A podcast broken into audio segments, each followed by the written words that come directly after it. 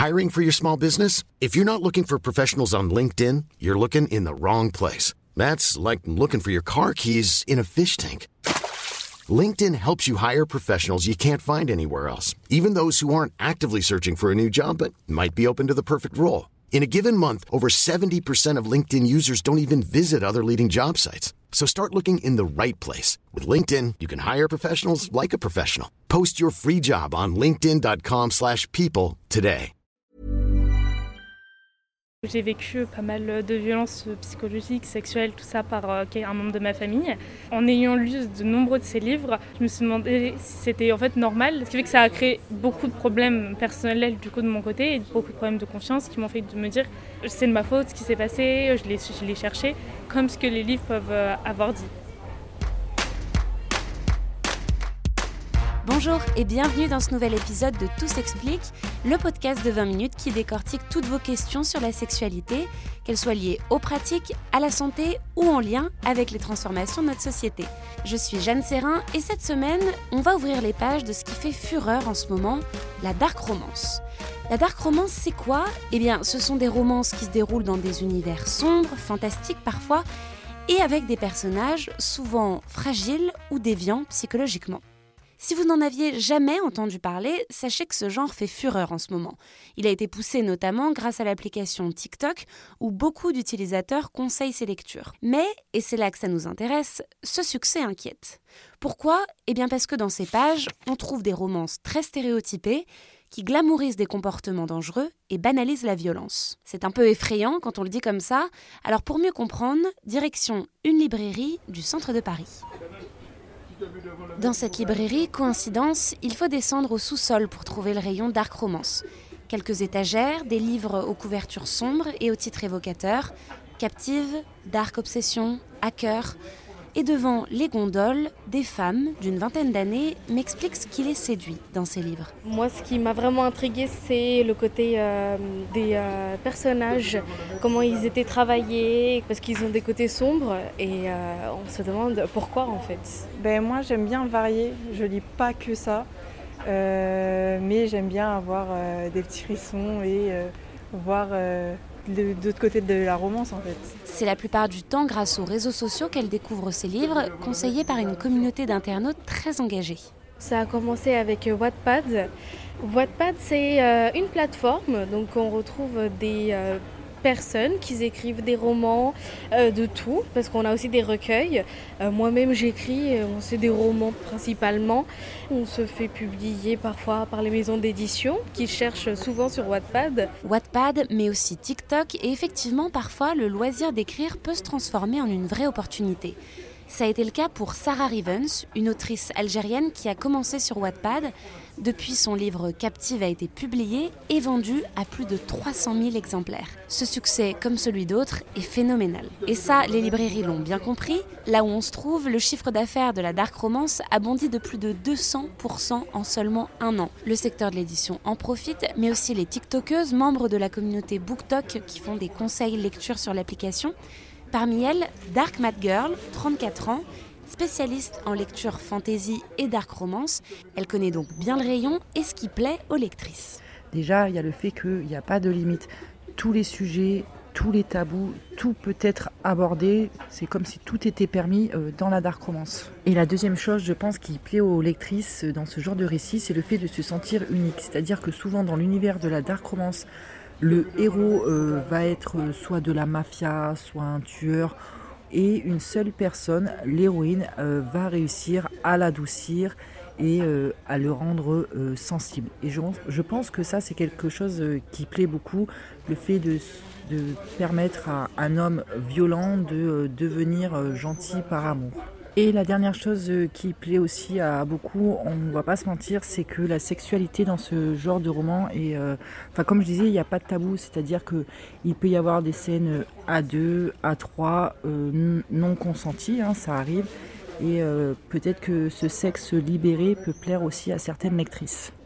Alors quand on parle de sexualité libérée, soyons clairs, ça inclut parfois et même très souvent des scènes de violence, d'agression sexuelle. Pour nous faire une idée, Mae, 19 ans et lectrice de Dark Romance, nous raconte la trame de sa dernière trouvaille. Par exemple, là j'en ai lu un, le dernier que j'ai lu, c'est Plonge avec moi. Et en fait, ça parle euh, d'une fille qui emménage avec euh, un garçon. Ce garçon, en fait, il a un ami qui, vont venir, qui va venir habiter avec eux. Et cet ami, il fait partie d'une secte. Et elle, elle va rentrer dans cette secte. Dans cette secte, en fait, il y a plusieurs cercles. Et il y a un cercle sadomachiste, il y a un cercle de fétichistes, il y a un cercle de BDSM, enfin il y a plein de trucs comme ça. Et donc elle, elle va rentrer dedans. Elle, elle rentre dans le cercle des euh, voyeurs. Donc forcément, elle est obligée de coucher avec un garçon, du coup son colocataire. Ils se retrouvent du coup dans une chambre avec une vitre au fond de la chambre et ils savent que du coup il y a des gens qui regardent derrière. Elle, ça la dérange un peu au début, au final ça lui passe. Et puis arrive le chef du cercle BDSM qui en fait vient et la viole devant tout le monde, il la brûle aussi. C'est pas des choses que euh, une petite fille de 13 ans euh, va lire. Et vous, quand vous lisez ça, ça vous procure quoi? Ça choque. je sais que quand j'ai lu ce passage-là, après je me suis arrêtée, j'ai fait une petite pause parce que ça fait, c'est dur à lire un peu quand même. Et je sais que quand j'en lis trop, après, ça devient quelque chose de normal un peu. Je trouve ça pas euh, plus étonnant que ça. Et justement, j'en recherche plus. Du coup, il faut savoir s'arrêter au bon moment. Il faut faire des pauses, il ne faut pas rester que dans ça. Un récit qui interroge sur le danger de ces histoires pour les lectrices pour notre booktokeuse de 34 ans, il y a un vrai risque pour le jeune public. Si ces lectures sont lues par un public euh, non averti et pas majeur, euh, oui, pour moi, euh, ça peut être dangereux. Je pense qu'une une jeune fille de 14-15 ans qui est en pleine construction de sa personnalité et qui est en train de découvrir euh, les, les premiers émois amoureux n'a pas à lire ce genre de choses qui va fausser sa vision de l'amour, en fait. Les histoires dans la dark romance, je ne souhaite à personne, ça ne doit jamais arriver. Malheureusement, je pense que des très jeunes filles lisent ce, genre-là parce qu'on va dire qu'il est en vogue, entre guillemets, et que du coup, euh, elles idéalisent des comportements qui sont complètement honteux et, complètement illégaux. Moi, personnellement, j'ai 34 ans, j'ai déjà lu euh, des dark romances qui m'ont mis euh, mal à l'aise. Donc je me dis qu'une toute jeune fille qui va tomber là-dessus, enfin c'est comme, vous savez, c'est comme les films où bah, il y a une interdiction d'âge, les livres c'est pareil. Alors pour prévenir et protéger les lectrices, on trouve très souvent des mentions au début des livres pour mettre en garde sur le contenu de ce qu'on s'apprête à lire, des trigger warnings comme on les appelle, mais certaines lectrices que j'ai rencontrées avouent qu'ils ne sont pas automatiques et qu'ils mériteraient d'être plus dissuasifs. Surtout quand on entend ce que ces lectures peuvent avoir comme effet sur les lectrices, entre banalisation de la violence et confusion entre expérience personnelle et fiction, Maëlys a 18 ans, elle est étudiante en lettres. J'ai justement eu personnellement ce problème-là, euh, où j'ai vécu pas mal de violences psychologiques, sexuelles, tout ça par euh, un membre de ma famille. En ayant lu de nombreux de ces livres, je me retrouve dans le personnage qui a vécu ça. Et au lieu de percevoir un chemin euh, du personnage on va dire évolutif dans le temps, c'est-à-dire qu'en gros il, finit par aller mieux. Et ben, c'est plutôt souvent dans les dark romances des personnages qui finissent par s'engloutir au fur et à mesure. Je me suis demandé si c'était en fait normal, étant donné que je lisais aussi ça, qui fait que ça a créé beaucoup de problèmes personnels du coup de mon côté et beaucoup de problèmes de confiance qui m'ont fait de me dire c'est de ma faute ce qui s'est passé, je l'ai cherché, comme ce que les livres peuvent euh, avoir dit. On devrait plutôt lire des livres qui disent mais parlez-en si vous arrive ça et que c'est pas normal.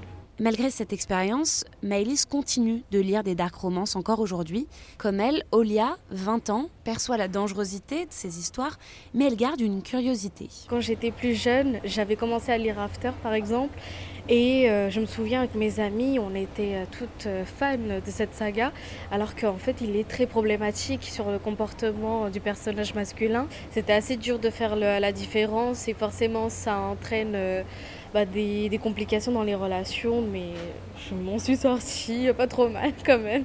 Vous avez l'impression que ça a eu des conséquences sur vos relations? oui, oui, moi j'ai eu euh, ça dans une de mes relations et en fait j'ai un peu banalisé. J'ai aussi grandi dans une euh, famille où il y avait des violences conjugales, donc euh, ça aussi ça a joué.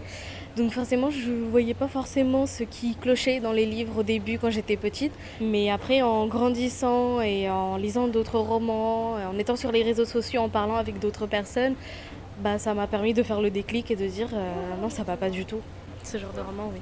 Et ça va pas du tout, mais pourtant vous continuez d'en lire. Alors après, j'en lis pas beaucoup non plus, mais euh, quand c'est bien écrit, c'est quand même intéressant. Les auteurs, autrices préviennent que c'est une dark romance avec des trigger warnings. Et là, il n'y a pas de souci qui se pose. Euh, j'arrive à faire le, recul en fait. On ne fantasme pas sur le fait qu'ils euh, ont agi comme ça ou comme si. Mais pour euh, le caractère, euh, le développement du personnage, euh, comment bah, certaines personnes arrivent à faire tel ou tel choix. On en revient donc toujours à la même chose, on sait que c'est dangereux, mais on trouve quand même un intérêt dans ces pages. Le paradoxe est assez curieux.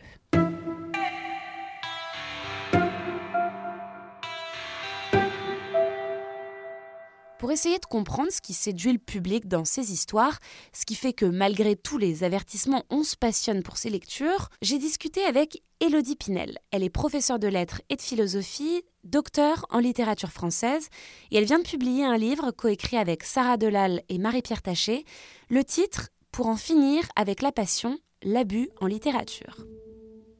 Le propos global de son livre, c'est de montrer que la littérature française a toujours présenté dans ses grands classiques des histoires d'amour qui reposent sur de la dépendance, sur des violences, du voyeurisme, du harcèlement, bref, beaucoup de choses problématiques. Pourtant, on continue de les ériger en monuments de la littérature française, quitte à véhiculer des visions de la passion amoureuse assez dangereuses.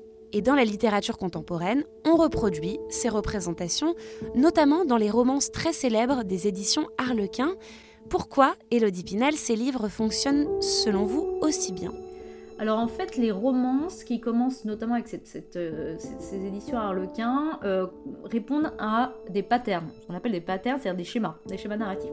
Il y en a un certain nombre qui maintenant sont un petit peu popularisés sur des sites internet, c'est-à-dire qu'on peut facilement aller voir ces, ces patterns. Il y a par exemple Enemies to Lovers, souvent c'est en anglais, des ennemis aux amants, euh, qui tend à accréditer l'idée que euh, on peut se détester, on peut ne rien avoir à faire l'un avec l'autre, on peut même être en, conflit ouvert avec quelqu'un et en fait être euh, l'homme ou la femme de la vie de l'autre personne. Et donc il y a un certain nombre de schémas comme ça, ça devient des, des recettes toutes faites en fait. Elodie Pinel, qu'est-ce que vous inspire le succès de la dark romance?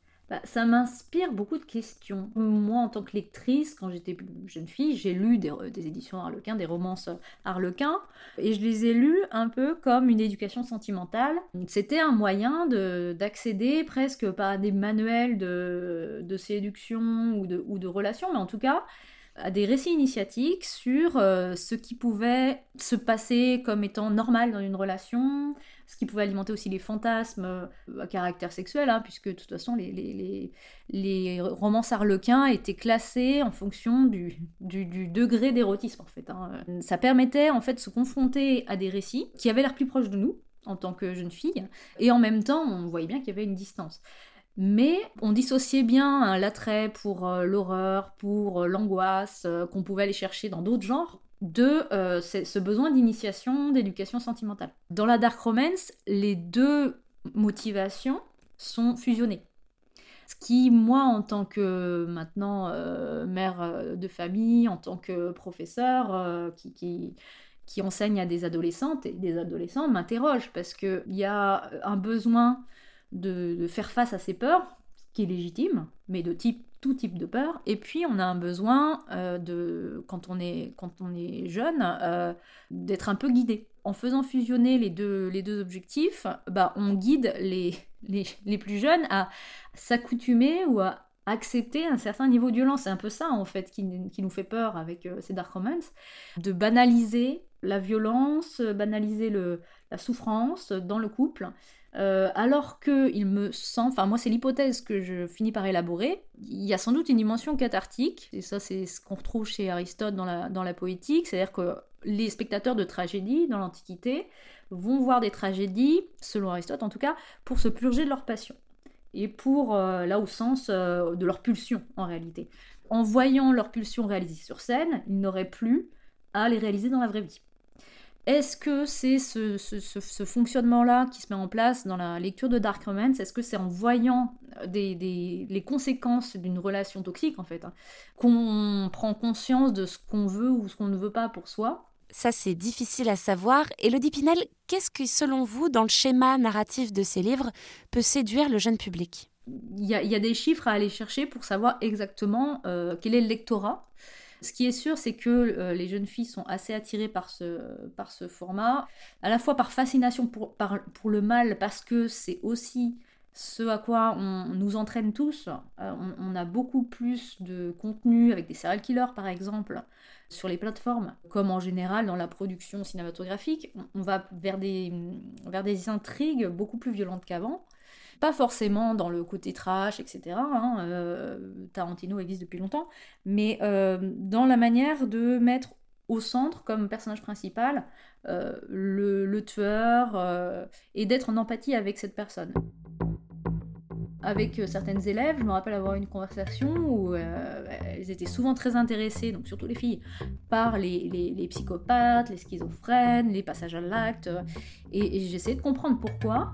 Et elle me disait, en fait, euh, on voit tellement de fiction là-dessus, comme par exemple Dahmer sur Netflix, qu'on veut un peu jouer à l'infirmière. On a pitié, en fait, parce que c'est souvent des, personnages qui, du coup, sont personnages principaux, sont victimisés parce qu'il y a toujours une backstory, comme on dit dans les scénarios, c'est-à-dire qu'ils sont pas méchants par hasard. Elles ressentent à la fois une identification à ces personnages et une empathie.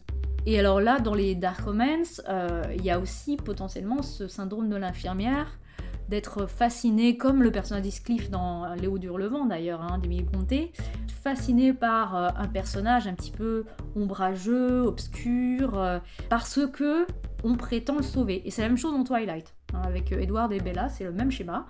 Edward est un vampire, et Bella va espérer le sauver, mais en fait elle va aussi devenir un vampire.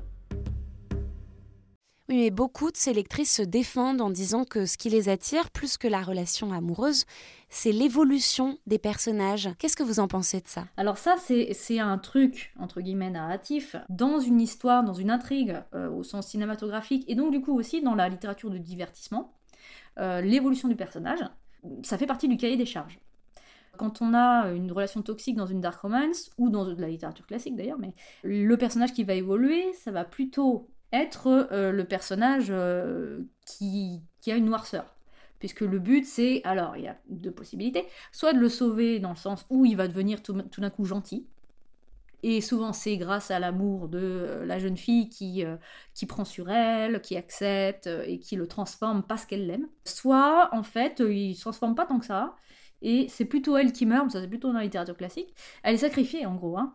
Et euh, lui va se repentir après, il va être très amer, il va parfois faire son mea culpa, mais c'est trop tard en fait. Et ça correspond au mythe, à la structure de la jeune fille qui est sacrifiée pour euh, pouvoir faire avancer une société, pour pouvoir euh, sauver quelqu'un ou quelque chose. Et ça, c'est un motif qu'on retrouve très très très souvent. Finalement, si on s'en mêle de cette dark romance, c'est parce qu'on s'inquiète de voir des histoires narratives qui reposent sur de la violence, des relations non consenties, être aussi populaires, surtout sur le jeune public. Est-ce que, Elodie Pinel, on peut dire que ces lectures peuvent avoir une influence concrète dans la vie des lectrices? Bah, notre conviction à, nous trois, à savoir euh, Marie-Pierre Tachet, Sarah Delal et moi, c'est qu'il y a de la mauvaise foi à dire que la littérature est sans effet. Même quand on lit pour se divertir, même quand on sait que ce qu'on lit n'est pas forcément en raccord avec la réalité, il reste toujours quelque chose. Après, il reste à voir ce qu'on fait de ce quelque chose. Est-ce qu'on est captif, est-ce qu'on est euh, victime nous-mêmes de l'effet que le livre fait sur nous, ou est-ce qu'on est capable de s'interroger, de prendre du recul et d'être critique? La plupart du temps, quand on consomme euh, des, intrigues, des récits, on est plutôt passif. On est un réceptacle et on se laisse modeler, souvent, influencer par ces récits. Et pour ce qui est des, relations hommes-femmes en général ou des relations amoureuses, on va avoir tendance à être plus tolérant envers euh, l'abus parce que ça a été certifié conforme, on va dire, par la littérature. Ça a été euh, attesté comme étant acceptable. Quand c'est des romans sarlequins, il va pas y avoir le poids de l'autorité euh, de, l'école ou de la culture. Mais quand on, trouve le même genre de schéma euh, dans des grands classiques, euh, que ce soit Le Rouge et le Noir, que ce soit Proust aussi, on va se dire bah oui, mais attendez, c'est des magnifiques œuvres d'art, c'est très bien écrit, on les fait étudier en classe, à l'université, en classe préparatoire. C'est que ça doit être beau, ça doit être souhaitable. Et il y a de ça, en fait, dans dans la représentation de la passion, des abus amoureux dans, les littératures classiques comme dans les dark romance, c'est de se dire que on fait partie des happy few, d'une petite élite de privilégiés, parce qu'on est capable de vivre intensément, d'aimer intensément, quitte à se brûler, quitte à, à se mettre en danger. Et si on s'intéresse simplement aux fantasmes que cette lecture peut procurer, Qu'est-ce qu'on peut en dire? Est-ce que c'est dangereux? Ça a sans doute une influence sur nos représentations et sur nos fantasmes. Tant que ça reste du fantasme, à la limite, c'est pas très grave. Euh, le propre du fantasme, c'est d'être, euh, de pouvoir être transgressif sans mettre vraiment en danger. Ce qui est dangereux, c'est quand euh, le fantasme est pris au sérieux et on fait semblant de le mettre entre parenthèses en disant c'est pas grave, c'est juste un, désir un petit peu transgressif, mais qu'en réalité il conduit à des actes, eux, transgressifs. Et c'est un peu ce qu'on voit dans Fifty Shades of Grey, en fait, où on est censé faire, avoir une romance sur le BDSM qui en fait quelque chose d'inoffensif, mais en réalité, quand on, regarde concrètement le type de contrat qui est passé entre les deux personnes, le jeu avec la violence n'est pas du tout un jeu. Il abuse quand même de sa confiance au-delà seulement de leur relation sexuelle. Il y a une relation amoureuse humaine qui est abusive. Et dans cette romance-là, ça finit bien, il, progresse, on découvre qu'il euh, a été abusé, etc., etc. Mais dans la vraie vie, quelqu'un qui fait semblant de vouloir jouer avec la violence, mais qui en réalité le fait pour mieux transgresser en toute impunité les règles élémentaires de respect, euh, est quelqu'un de nocif. Et ce qui est très dangereux, c'est que c'est pas du tout la réalité. C'est-à-dire que euh, un homme euh, ou une femme d'ailleurs, mais qui a un comportement violent, intimidant, humiliant, négatif de manière générale, n'est pas quelqu'un qui va changer comme ça. Et ça, c'est ce qu'on a quand même euh, réussi à attester euh, en psychologie ces dernières années, ces dernières décennies. Il y a eu beaucoup d'avancées, euh, par exemple sur le psychotrauma, pour comprendre comment fonctionnait la violence dans les relations amoureuses, dans les relations intrafamiliales, quel est le profil des agresseurs, quel est le profil des agressés, et pourquoi est-ce qu'il y a une compulsion de répétition. Tout ça, on le sait sur le plan psychologique. En vrai, ça finit rarement bien. Alors la première chose à faire, c'est donc peut-être de mieux avertir le jeune public sur le contenu de ces ouvrages, à la fois les éditeurs, mais aussi les librairies. Et comme me l'ont dit les jeunes filles rencontrées dans la librairie, le plus important, c'est aussi peut-être de ne pas s'enfermer dans ces lectures, mais de rester ouvert à d'autres genres, d'autres histoires et d'autres représentations de l'amour et de la sexualité. Merci d'avoir écouté cet épisode de Tout s'explique. S'il vous a plu, n'hésitez pas à le partager, à en parler autour de vous et à vous abonner sur votre plateforme ou appli d'écoute préférée. À très vite et d'ici là, bonne écoute des podcasts de 20 minutes.